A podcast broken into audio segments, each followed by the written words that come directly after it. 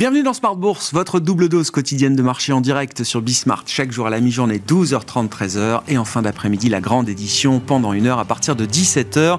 Rediffusée à 20h sur Bismart TV. Émission que vous retrouvez chaque jour en replay sur bismart.fr et en podcast sur l'ensemble de vos plateformes. Au sommaire de cette édition de la mi-journée, l'ambiance qui est résolument euh, positive sur les marchés. Ambiance risconne, quoique des volumes très faibles quand même sur euh, les marchés euh, d'actions en Europe notamment. Mais effectivement, tous les indicateurs du jour sont encore dans le vert avec une euh, progression de 0,5% environ pour les actions euh, européennes. À mi-séance, un CAC 40 qui revient au-delà des 7350 points, une, euh, un appétit pour le risque qui a trouvé à nouveau des arguments à travers le rapport mensuel sur l'inflation aux États-Unis, cette mécanique de désinflation qui se confirme, y compris dans la partie la plus serrée, la partie cœur des services. Nous reviendrons sur ce rapport mensuel sur l'inflation dans quelques instants avec Frédéric Ducrozet de Pictet Wealth Management. Autre espoir qui porte les marchés, les espoirs de relance en Chine.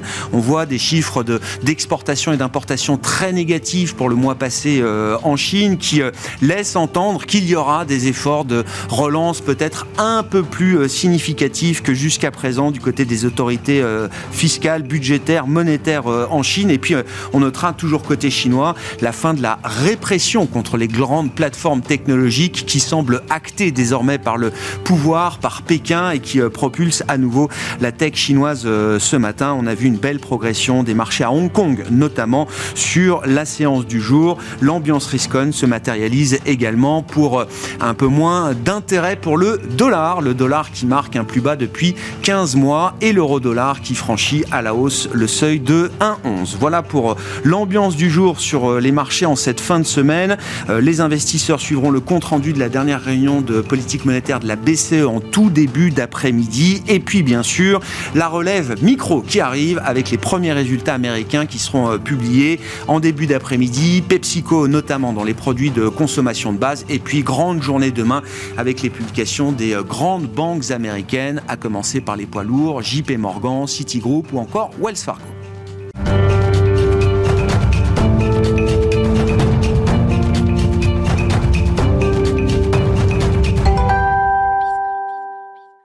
Revenons quand même sur ce rapport mensuel sur l'inflation aux États-Unis avec une inflation globale qui tombe à 3% sur un an au mois de juin et une mécanique de désinflation qui semble se confirmer dans la partie cœur des services qui reste la partie la plus serrée aujourd'hui pour la Réserve fédérale américaine. Frédéric Ducrozet est avec nous en visioconférence, euh, le responsable de la recherche macro de Pictet Wealth Management. Bonjour et bienvenue euh, Frédéric. Oui, 24 heures après, je crois qu'on a le droit encore peut-être de se réjouir de ce rapport mensuel sur l'inflation euh, aux États-Unis qui marque quand même une étape importante, un an après le pic d'inflation à plus de 9% en juin 2022 et on va dire deux ans après que l'inflation ait véritablement pris son envol aux États-Unis. Effectivement, il faut toujours euh, se méfier des analyses euh, qui extrapolent peut-être la tendance sur un seul mois. Ça reste des chiffres qui sont globalement volatile, difficile à prévoir entre le prix des voitures, euh, des services. Euh, euh, bref, cette volatilité qu'on a connue depuis deux ans sur l'inflation nous force à l'humilité quelque part, mais néanmoins on peut se réjouir sans crier victoire encore du point de vue de la Banque centrale pour sa cible d'inflation, bien sûr. On est à 3% encore sur le, le headline, l'inflation sous-jacente est plus élevée que ça aux États-Unis, mais c'est juste justement ce point-là, ce sont les détails qui comptent dans la direction, qui nous indiquent aussi bah, peut-être le momentum euh, dans les mois qui viennent, septembre, quatrième trimestre, et qui sont plus encourageants. Le super corps, comme l'appelle la Fed, c'est vraiment cette mesure de l'inflation la plus domestique qui écarte tout le bruit qui écarte également euh, les biais liés à l'immobilier, parce que les prix de l'immobilier et des loyers sont euh, retardés, ont un effet retardé sur l'inflation. Bref, si on se concentre vraiment sur le cœur du cœur du noyau dur, alors là, c'est très encourageant. On est en fait à 0%, donc un niveau stable de cet indice Supercore sur le mois de juin. Et c'est effectivement à, la marge probablement euh, meilleur qu'attendu du point de vue de la Fed. Donc maintenant, on va avoir tout un débat et on va en discuter pas seulement aujourd'hui, mais dans les semaines qui viennent jusqu'en septembre, je pense. Hein, la, décision de la Fed pour juillet me semble acté, il y aura hausse de taux malgré tout, euh, on va discuter de euh, niveau d'inflation versus momentum. Qu'est-ce qui compte? Est-ce qu'on regarde encore dans le rétroviseur avec ces niveaux d'inflation qui sont encore trop élevés au-dessus de la cible? Ou est-ce qu'on est encouragé et euh, peut-être on revoit un peu les perspectives aussi de politique monétaire parce que la direction, elle, elle s'améliore? De ce point de vue-là, euh, Frédéric, quel est votre, votre sentiment, votre perception euh, à ce stade, sachant qu'effectivement, le traumatisme pour la Réserve fédérale euh, américaine, c'est le syndrome Arthur Burns. Jérôme Powell l'a souvent évoqué. Est-ce que ça reste un risque pour la Réserve fédérale américaine, partant des niveaux d'inflation ou de désinflation qui ont été atteints en juin aux États-Unis, de voir à un certain stade l'inflation ou la dynamique d'inflation se réveiller à nouveau? C'est notre principale conviction. Il y a plein de bruit et plein d'incertitudes sur l'inflation. Notre conviction, la mienne en tout cas, c'est vraiment que les banques centrales vont rester, déterminées dans cette lutte contre l'inflation, même lorsqu'elles auront finalement atteint leur but. leur but étant de retourner à 2% à moyen terme, pas aujourd'hui. Hein. Donc vraiment, compte tenu du niveau des taux d'intérêt aujourd'hui à 5%, à 5,25% je pense en juillet, euh, est-ce que c'est suffisant pour la Fed pour être euh, confortable, confiante sur le fait que l'inflation retourne à 2% La réponse est oui, mais elle ne le dira pas. Et vraiment, ça, c'est ce higher for longer, cette euh, persistance de la réponse de politique monétaire me semble être vraiment la conviction principale qu'on peut avoir dans les marchés. Ça a des conséquences importantes pour les taux d'intérêt notamment, qu'on ne voit pas baisser tout de suite, même si on a des bonnes nouvelles sur l'inflation, et en plus sans récession euh, qui plus est, donc c'est un peu le, bonus. Euh, c'est encore une fois vraiment, peut-être qu'on soit d'accord ou pas avec la Banque centrale, je pense, quelque chose qui me semble difficilement discutable, même si les anticipations d'inflation, par exemple, sont stables, même si on ne croit pas au risque de salaire, de spirale entre les salaires et les prix, de peut-être d'une inflation structurellement plus élevée, qu'on soit d'accord ou pas avec elle, c'est ce qu'elle fera, je pense, jusqu'en septembre. Nous, on ne voit pas de hausse de taux en septembre,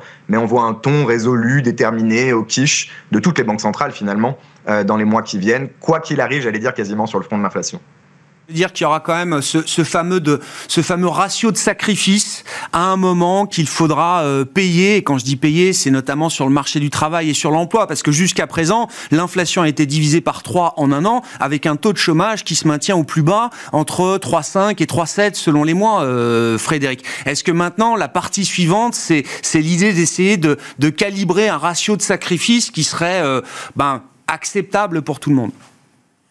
Si on pouvait le faire, on le ferait évidemment. On éviterait toute euh, douleur, tout, tout, dommage sur l'économie et le marché du travail en particulier. Pour l'instant, on a effectivement cette immaculée désinflation. Tant mieux. On n'a pas besoin de, je pense, resserrer les, taux euh, davantage pour la Fed au-delà de la hausse de taux de juillet euh, pour, pour obtenir ce résultat qui me semble encourageant. J'espère, quelque part, de ce point de vue-là, que la Fed ne continuera pas, mais que n'aura pas besoin euh, de remonter les taux encore en septembre ou au-delà. Euh, et, la question plus théorique de ce, ce, ratio de sacrifice, de cette courbe de Phillips qui est derrière, qui finalement nous, euh, euh nous, nous, fait nous, nous, tromper dans nos, erreurs régulièrement, les économistes, les banquiers centraux, depuis des années. Alors pendant des années, c'était à la baisse, l'inflation ne redémarrait pas suffisamment vite. Maintenant, on se demande si elle peut ralentir sans avoir une hausse du taux de chômage. Voilà, ce qui compte, ce sont les données. Euh, ce qui compte, c'est vraiment ce qu'on va devoir, encore une fois, infliger à l'économie. Et malheureusement, il est probable qu'au Royaume-Uni, en Europe, la situation soit un peu différente.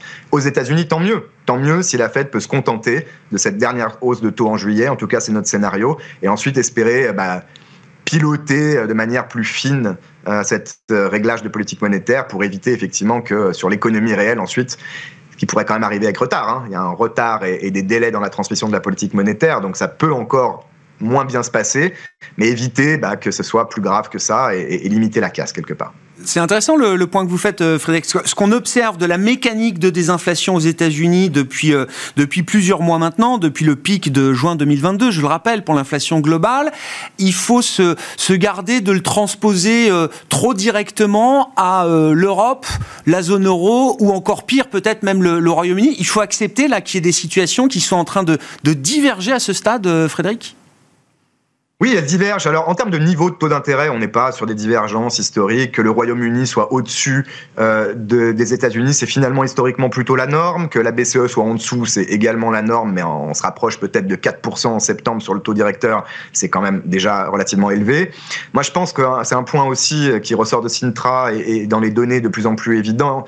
Euh, la transmission de la politique monétaire en Europe fonctionne probablement mieux, plus vite. C'est une économie qui est plus désintermédiée, qui repose plus sur le crédit bancaire notamment. Quand vous montez les taux d'intérêt, que ce soit sur l'immobilier ou les banques, les taux euh, auxquels vous faites face avec votre banque augmentent plus rapidement en Europe qu'aux États-Unis. C'est un élément de réponse et donc probablement que la BCE n'aura pas besoin d'en faire beaucoup plus. Mais en face à ça, il y a quand même aussi d'autres différences, effectivement, qui, que le marché du travail est, très tendu en Europe. La situation tient bien malgré tout. Euh, l'inflation est un peu en retard, entre guillemets. Il y a un côté sticky, peut-être un peu plus important, y compris sur les salaires. On est dans une phase du cycle différente. Et voilà, je ne serais pas étonné que la BCE remonte les taux non seulement en juillet, mais encore peut-être une dernière fois en septembre, avec cette volonté aussi de s'assurer finalement euh, bah, vous avez cité Arthur Burns, on n'a pas d'exemple en Europe, mais on la garde n'a pas envie de à nouveau euh, rester dans les, les, annales comme celle qui aura fait éventuellement une erreur euh, de politique monétaire. C'est clairement, à mon avis, cette idée de, de vraiment sécuriser ce retour de l'inflation à 2%, avec toutes ces différences que j'ai mentionnées rapidement, qui peuvent permettre à la BCE encore un dernier petit tour de vis en septembre. Petite euh, parenthèse d'ailleurs euh, autour de la, boîte à outils de la, Banque Centrale Européenne. Il y a beaucoup d'instruments sur la table, ce qui rend d'ailleurs la, lecture de la politique monétaire parfois un peu euh, complexe. Il y a eu cette marche à la baisse sur le bilan qui a été liée au, remboursement TLTRO de fin juin, donc les opérations de liquidité à très bon marché qui ont été offertes aux banques par la BCE pendant des années. On a eu quasiment 500 milliards de, de de ces TLTRO. C'était le chiffre anticipé par le marché, mais quelques jours, quelques semaines après, est-ce qu'il y a des dommages, des dégâts particuliers à signaler de ce, phénomène qui a été là aussi euh, historique hein, dans l'histoire de la Banque Centrale Européenne.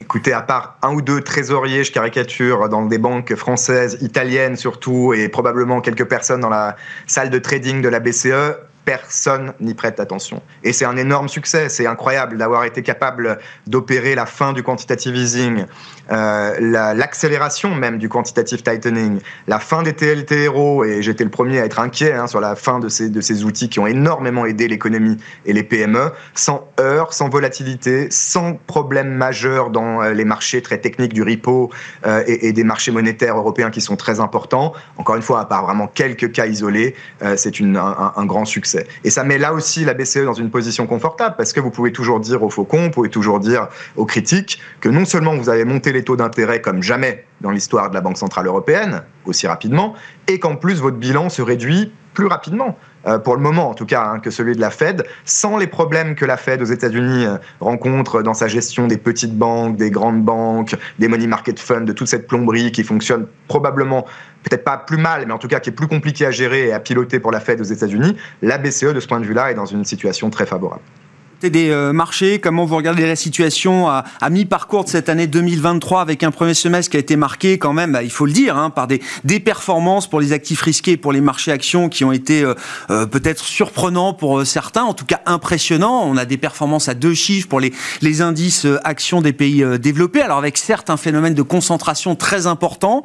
Quels vont être dans une allocation globale, selon vous, Frédéric, les, les moteurs de performance, les actifs qui vont pouvoir encore délivrer de la performance au cours au cours des prochains mois bah, pour les actions, vous l'avez dit, on rentre dans la saison de résultats. On n'arrête pas de répéter que la prochaine va être la plus importante à chaque fois, donc il euh, faut pas trop en faire non plus. Mais il y a quand même à, mi-parcours et à mi-année, euh, à mon avis, un tri qui va s'opérer entre les entreprises qui sont vraiment capables de délivrer sur la guidance qu'elles ont donnée pour l'ensemble de l'année, celles qui seront peut-être amenées à faire des, warnings ou à revoir un peu cette, euh, cette guidance. Donc je pense qu'il peut y avoir un peu de discrimination. Il peut y avoir aussi une euphorie, entre guillemets, enfin en tout cas un, un, sentiment positif qui perdure suite à, à cet ralentissement, à ce ralentissement de l'inflation, peut-être la baisse des taux d'intérêt qui peut aider, la baisse du dollar pour certaines entreprises euh, dont les revenus euh, sont plus diversifiés à l'international, enfin, euh, et la tech bien sûr, hein, qui peut quand même continuer de, délivrer de bons résultats. Tout ça est tout à fait envisageable à court terme. Le positionnement me semble un peu plus équilibré, donc on peut avoir un peu d'upside peut-être pendant l'été, c'est possible.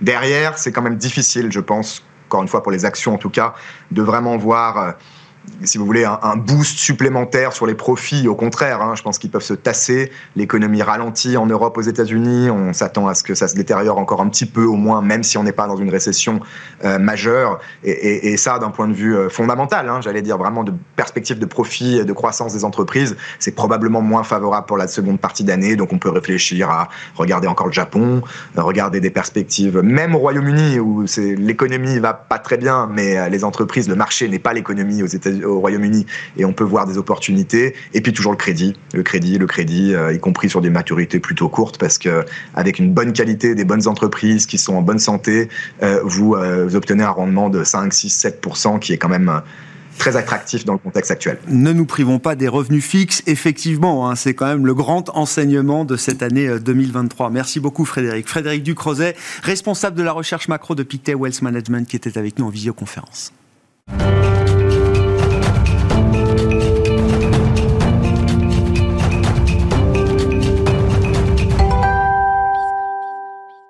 Franklin Pichard est avec nous en plateau pour poursuivre cette discussion sur le plan des marchés, le directeur général de Kipling Finance. Bonjour et bienvenue euh, Franklin. Bonjour Merci beaucoup d'être euh, là. Bon, même question qu'à Frédéric. Hein. Comment est-ce que vous, évaluez la situation de, marché de la bourse européenne, de la bourse parisienne, euh, notamment à mi-parcours de cette année 2023 Il y a l'enthousiasme du moment lié à la désinflation américaine, mais c'est vrai que quand on prend un peu de recul, on voit quand même d'une semaine à l'autre un marché en Europe désormais un peu en dents de scie finalement, Franklin.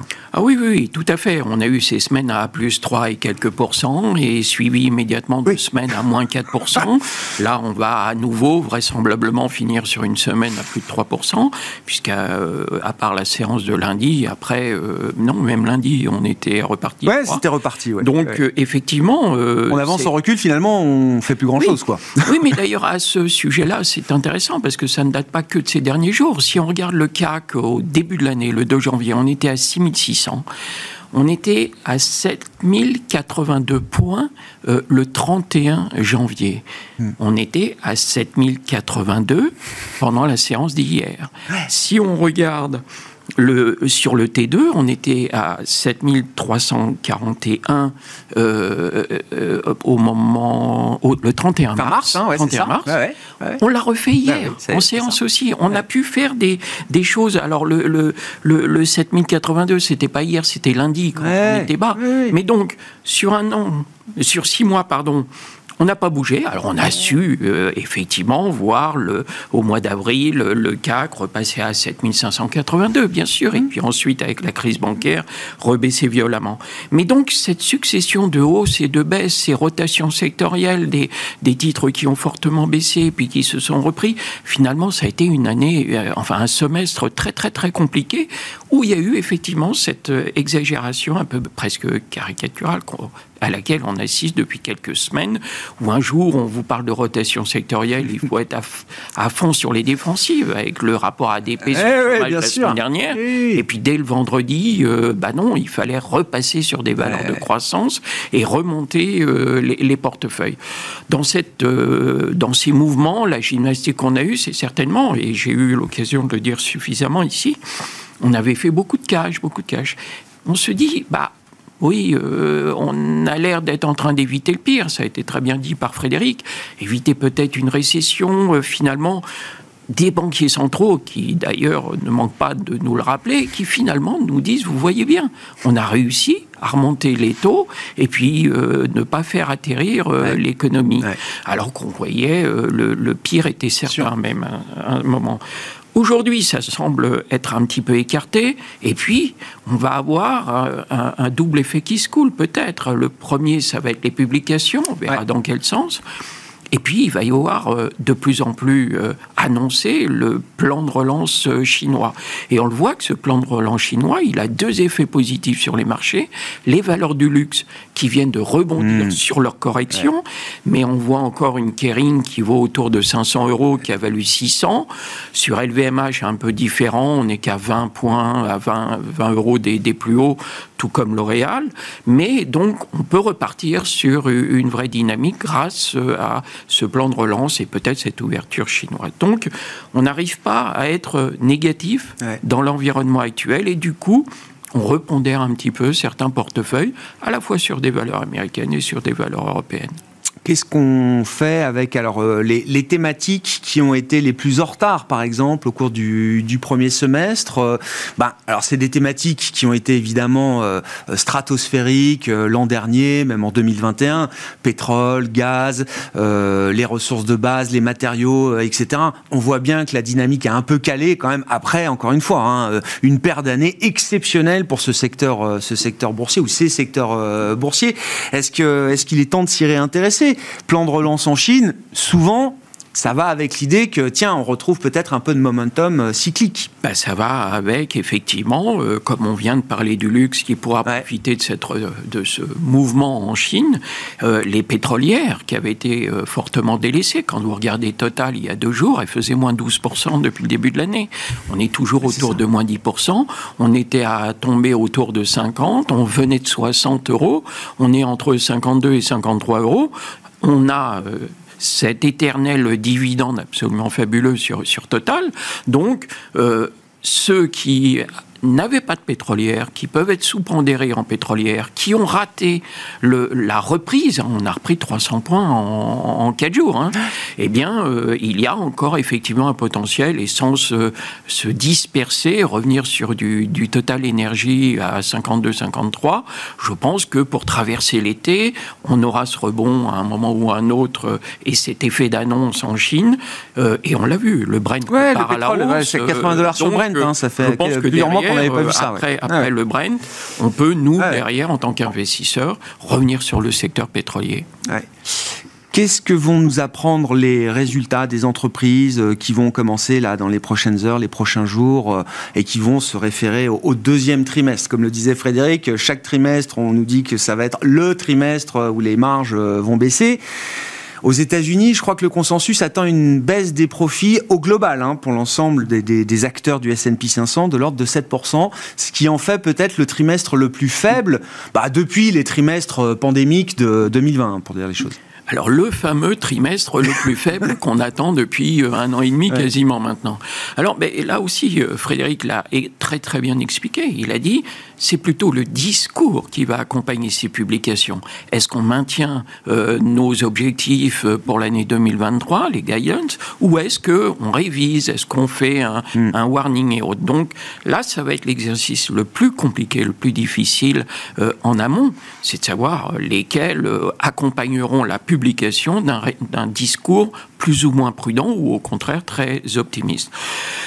J'ai ça va être intéressant, mais est-ce qu'on va pas là encore être très vite si on a le plan de relance en Chine rebasculer euh, sur une logique de macro, de euh, flux, un de peu déconnecté de la micro. Mais au-delà de ça, euh, moi j'entends des gérants de, de, fonds qui disent même si les publications du T2 sont les fameuses moins bonnes attendues depuis longtemps, on va peut-être les enjamber et on va déjà regarder sur le T3, T4 et 2024. Et ceux qui vous disent ça sont plutôt très optimistes et considèrent qu'effectivement, à la faveur de cette réduction d'inflation et cette dynamique qui reste toujours présente euh, économique, eh bien, euh, peut-être faut-il mettre entre parenthèses le T2 si jamais il venait à décevoir, mais tout de suite dans le coup d'après sur un redémarrage lié à la Chine et, et peut-être pas, pourquoi pas, d'autres mesures favorables en Europe et aux États-Unis. Ça va être intéressant parce que par rapport à d'autres saisons de publication ces derniers trimestres, là, le marché aborde la, séquence euh, au plus haut. Hein. Enfin, les marchés américains sont au plus haut depuis 15 euh, mois, là, pour le S&P et le, Nasdaq. On a souvent décrit avec vous la dynamique que les périodes de résultats euh, pouvaient donner au marché, la dynamique positive. Mais exemple, l'été dernier, on avait abordé la saison au mois de juin, on marquait un point bas quand même sur les marchés, avant une envolée spectaculaire tout au long du mois de juillet et une bonne partie du, du mois d'août. Mais on partait d'un marché qui était en train de faire un creux d'une certaine manière. Là, on est plutôt au top. Le point bas avait été le 29 septembre, mais ça. depuis le 29 septembre, à part un palier la, deuxième quinzaine de décembre, hmm. on était reparti avec des corrections plus ou moins diverses, mais c'est vrai qu'à chaque fois, toute l'année 2022 et pour le moment 2023 a été sauvée et portée quand même jusqu'à des nouvelles plutôt macro qui ont euh, euh, relayé euh, les hausses de marché. Qu'est-ce qu'on fait avec les 7 magnifiques ou les 7 fantastiques? Donc, ce groupe de valeurs qui porte la performance des indices américains, notamment du Nasdaq. Hein. il y a près de 40% de hausse du Nasdaq depuis le, le, 1er janvier pour le Nasdaq 100 et une partie majoritaire de cette performance est liée à cette valeur les GAFAM, plus Tesla et, et Nvidia. Oui, c'est ça. Alors demain, on a eu cette annonce, on aura la recomposition des indices qui sera véritablement effective que le 24 juillet. Alors, c'est euh, le rééquilibrage spécial, ça s'appelle. Ça. S'est pas produit des milliers de fois, ça s'est produit en 98 et en 2011. On va pas se lancer dans la technique, c'est une question de pondération par rapport aux principales valeurs euh, qui, progressent. Mais pour fixer les idées, si on regarde les fameux 7 fantastiques dont on vient de parler, Alphabet a pris 34% depuis le début de l'année, Amazon a pris 40%, Apple a pris 46%, Amazon, euh, c'était Microsoft à 40, Amazon a pris 55% et puis Meta a pris 157%. Et c'était les fameuses GAFAM, elles sont devenues euh, deux de plus aujourd'hui. Tesla et Nvidia. Tesla a pris 120% et Nvidia hier a passé la barre des 200% de performance depuis le début de l'année. Donc il est clair que quand vous retraitez aussi bien le SP500 que le Nasdaq de ces sept valeurs-là, le SP500 serait négatif et euh, le, le, Nasdaq euh, est également. Donc il faut rééquilibrer un petit peu cela. Pour répondre à votre question, Certains ont dit qu'il faut vite s'empresser de vendre euh, ces valeurs-là, puisque les fonds indiciels et autres pondérations vont devoir s'aligner sur la pondération qui sera connue demain. Et l'effet d'annonce a créé une baisse de ces titres-là. Et puis, dès le lendemain, vous voyez ces titres qui repartent quand même. Il y a déjà une première chose, c'est que les particuliers, eux, qui ne sont pas contraints par ces pondérations, sont très attachés à ces valeurs. Bah Une Apple qui a 3 bah milliards, de, capitalisation, euh, ils n'ont pas envie de, vendre ces titres-là à visibilité forte, et puis qui pour le moment n'a pas déçu. Donc finalement, au début, le premier réflexe des marchés, ça a été de dire, oh là là, on va vendre parce qu'on va subir les dégagements des grands fonds indiciels. Et puis, euh, immédiatement derrière, vous avez toute une frange de, de particuliers et d'investisseurs euh, classiques institutionnels qui disent, non, non, on s'adaptera, mais ça ne les empêchera pas de poursuivre et de caracoler. Bon, on verra. Hein. C'est vrai que beaucoup de ces valeurs avaient dépassé des, poids de plus de 10% euh, dans un indice comme le Nasdaq 100, et donc l'idée est de les ramener sous, un, sous cette barre des, des, autour de 4-8. Voilà, c'est ça, pour euh, l'ensemble du, groupe. Merci beaucoup, euh, Franklin. Et donc, effectivement, hein, ce, rebalancement spécial du Nasdaq 100 qui sera annoncé demain, le 14 juillet. Franklin Pichard, directeur général de Kipling Finance, qui était avec nous pendant cette demi-heure de Smart Bourse à la mi-journée. On se retrouve ce soir à 17h en direct sur Bismart.